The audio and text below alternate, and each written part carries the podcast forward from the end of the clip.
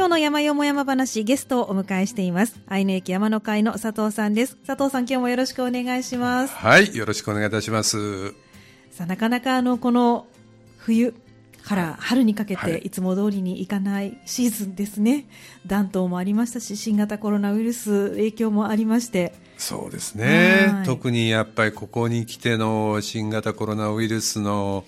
感染防止対策に関するいろいろなことっていうのはね。ね本当に多々ありまして。ですけれども山は外なので。そうです、はい、ですからね、うん。私もいろんな行事がすべてほとんどパーフェクトに中止になりかかっておりまして特に、えー、あの大阪の方へ出ていくやつですね。そ、ね。えー、その辺のイベントはなくなってしまったんで、はい、それに加えてね、あのスポーツジムが営業休止になってしまいました。ですね、はい、どうするんだということでですね、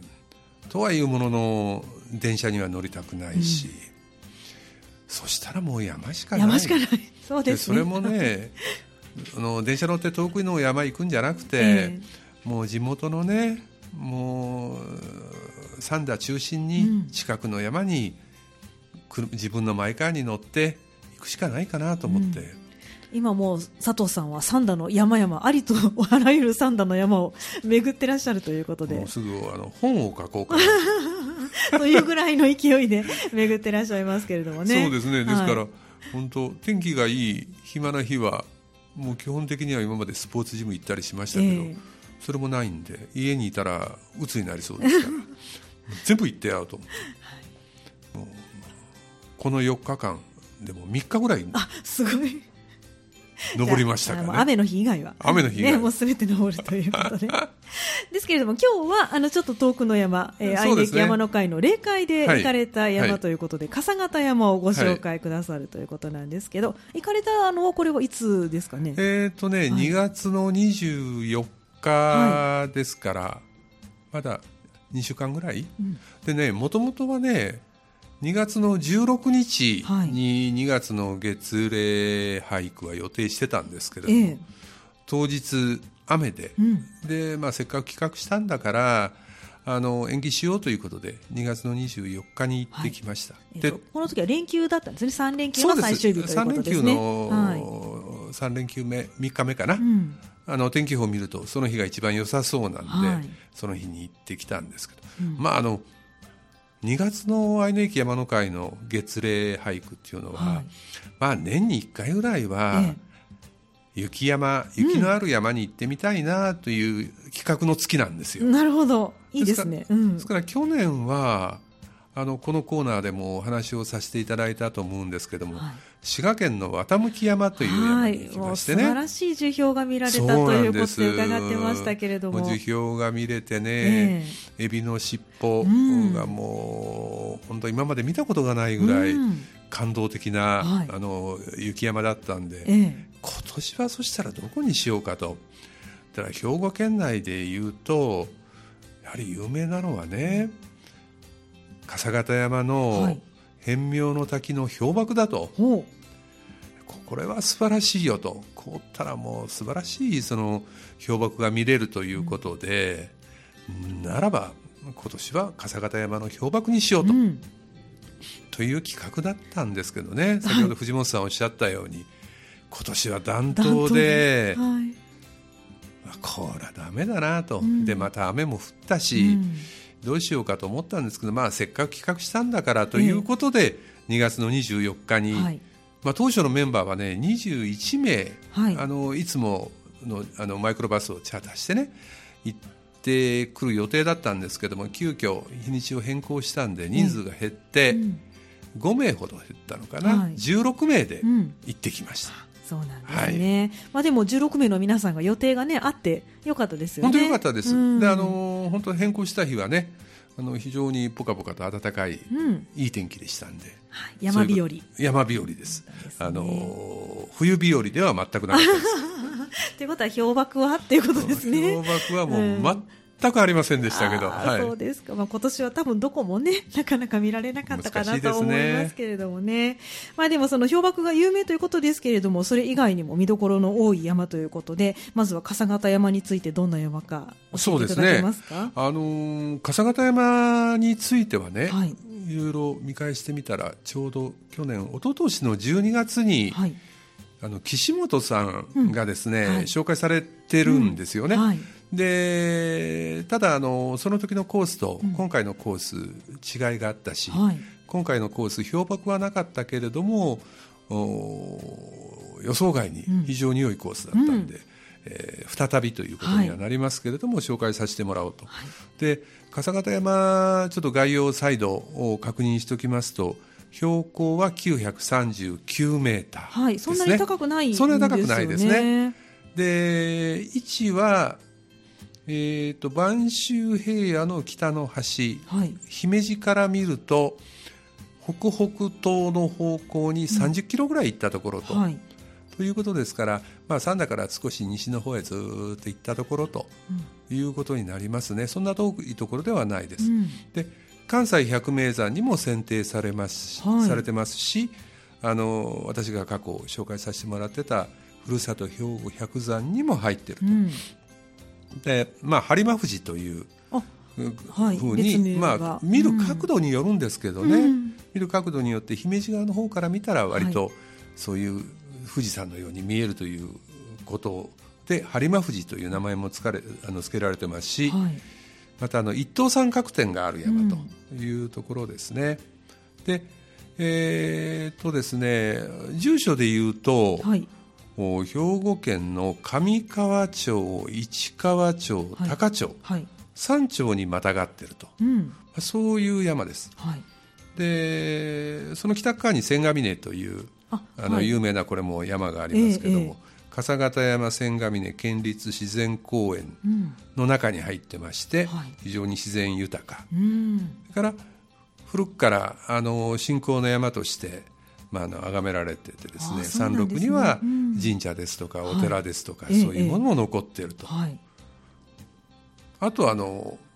いつもこのコーナーでお話しさせてもらって、はい、笠形山ってなんで笠形山っていうの？ね、っていう名前の由来なんですけども、これは単純でした。はい、何でしょうか？あの傘をかぶせたような形、そのまの その名の通りです。まあまああの播磨富士というふうにも言われてる、ということですから、ね、まあ富士だったり傘だったりというようなことですかね。そういうことのようですから、非常にこれは単純な 名前の付け方ということになりますね。はい、まあでも本当に昔から皆さんの馴染みのある山ということなんでしょうね。そうですね。あの本当兵庫県の皆さんがハイキングに行かれるということになると、うん、誰もが一度は登る代表的な山というふうに言えると思いますよ。はい、藤本さん行かれたことはあります。実はないんです。ないですか？ぜひ。代表的な山なのに。ぜひ。今後行きたいなと思いますけれども、ぜひお出かけください、はい、あの今回は先ほどあの岸本さんがご紹介くださったコースとまた違うコースということですけれどもいくつかコースがあるということなんですかね。あのさっき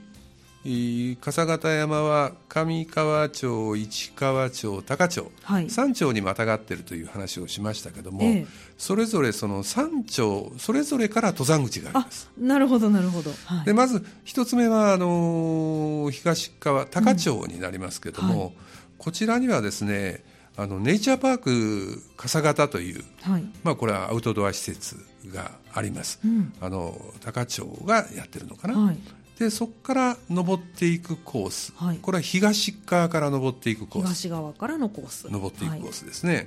それから今度市川町から登っていく、はい、それは南側になります、うん、南側から登っていくコース、でこれはあの途中笠形神社がありますんで、笠形神社コースというのと、うん、千人滝という滝があるコースと2コースあります、あの南側の市川町から上がっていく、で一般的にはね、うん、まああの三田であったり神戸であったり兵庫県内の多くの人たちがこの笠形山に登ろうという時になってくるとやっぱり南側、うん、南東側っていうのかな、はい、そこら辺りが一番交通の便がいいんであなるほど、はい、あのこの南側からのコース、うん、市川町からのコースを登られる方が非常に多いですね、うん、ですから前回も岸本さんはここのコースから登られてピストンをされたというコース紹介をされてました、ですからもう三田からですとねここだと高速道路を使わないで、はい、あもう地道で行けてしまう。西脇を抜けていけばですね、はい、1時間ぐらいで行けますんではい、あのー本当便利なコースですね、えはい、ですからここからその笠形神社コースと千人抱きコースっていう話をしましたけれども、え、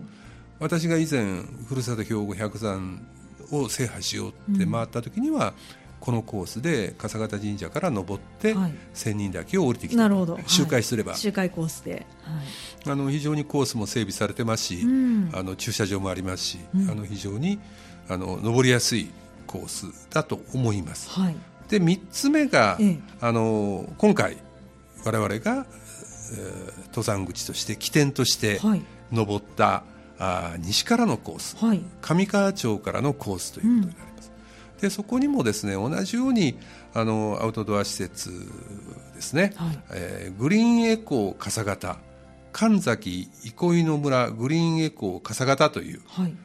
えー、自然をベースにした複合レジャー施設があります。でここを起点として、はい、で今回の目的地である変妙の滝を通って、はい、笠形山に登っていくという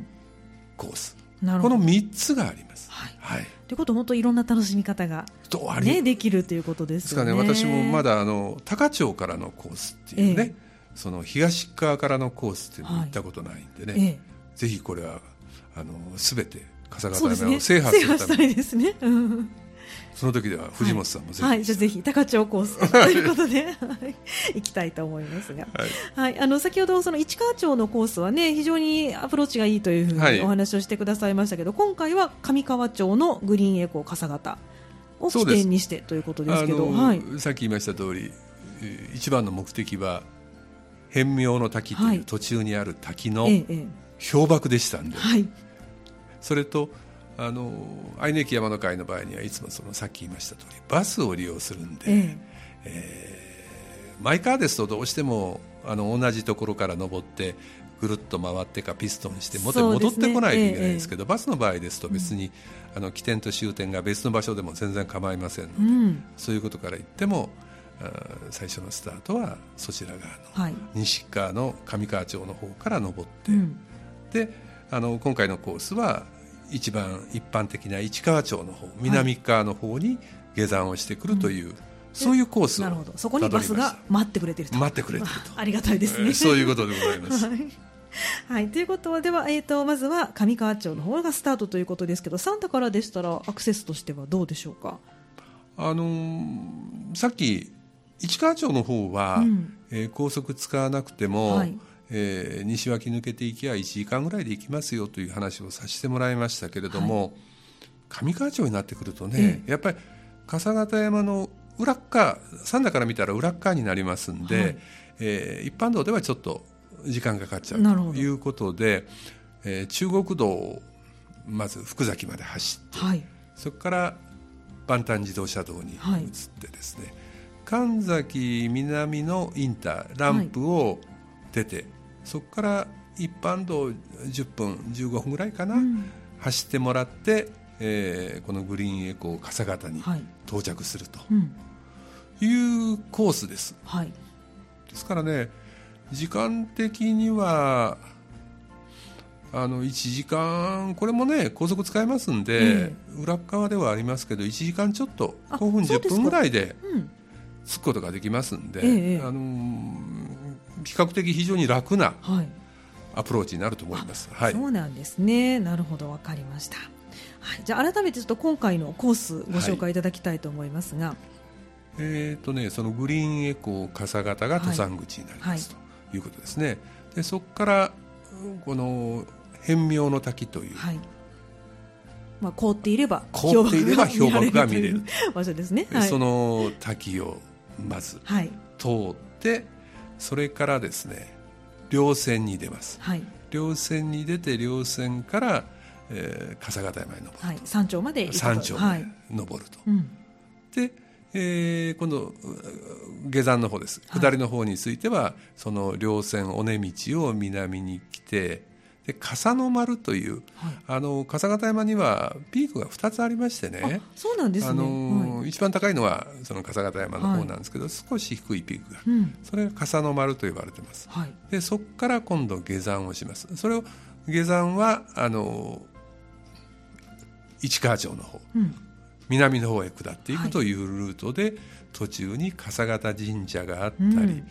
それから笠形寺があったりして、あの大鳥居という、はい、あの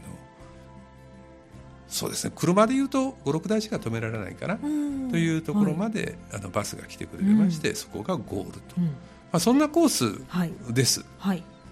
距離的にはどうですかね？距離的にはね、はい、7キロぐらいかな、はい、だですからね、うん、そんな大した距離ではないです、うん、はい、高低差もそんなにない。高低差も、うん、上りでね累計で600ぐらい、はい、下りは700ぐらいあったのかな、うんうんうん、ですから、えーと、大鳥の登山口の方が少し標高が低いということになりますけどね。まあ、でも本当に手軽に行けそうな。行けそうですね、ね、コースタイムでも上りが2時間2時間ちょっとぐらい、うん、で下りが2時間弱ぐらい、はい、ですから合計すると大体4時間ぐらい。休憩入れないで約4時間もあれば十分に登って降りてこれるというようなコースだと思いますね。わ、うんはい、かりました。では一曲お送りして、後半見どころなども伺いたいと思います。後半もよろしくお願いします。はい、よろしくお願いします。